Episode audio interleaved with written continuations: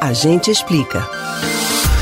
Capela, paróquia, igreja, catedral e outras tantas denominações. A Igreja Católica é composta por uma hierarquia de templos que carrega inúmeras tradições e peculiaridades. Você sabe diferenciar cada um desses tipos de templos? Fique atento que a gente explica. A capela é um tipo de templo secundário encontrada normalmente em locais como aldeias, colégios, universidades, presídios, conventos, quartéis e hospitais. De acordo com a tradição cristã, o nome capela se popularizou por conta de São Martinho de Tours. Segundo os católicos, em um dia de inverno severo, três séculos depois de Cristo, o jovem militar São Martinho se encontrou com um homem pobre que sofria por estar com pouca roupa. Martinho, por não ter nada que pudesse doar, dividiu a capa que tinha em duas partes iguais e deu ao homem pobre.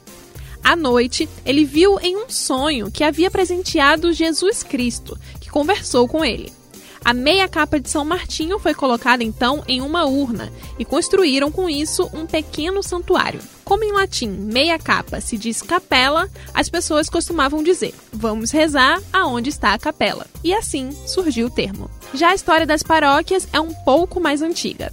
É que nos primeiros séculos da era cristã existia somente o templo onde o povo se congregava ao redor de um bispo nas celebrações. Porém, à medida em que os cristãos começaram a expandir as missões da igreja, eles passaram a construir paróquias. A ideia era organizar a vida do povo de Deus em pequenas porções do rebanho de Cristo, ou seja, uma forma de expandir a igreja. Já a catedral ou sé é o tipo de templo cristão em que se encontra a sede de um bispo. É nela também que os bispos do local são sepultados. Por fim, a basílica é uma igreja mais pomposa, com relíquias e estruturas para receber o Papa. Uma catedral pode virar basílica, mas para isso acontecer é necessário a aprovação do Papa.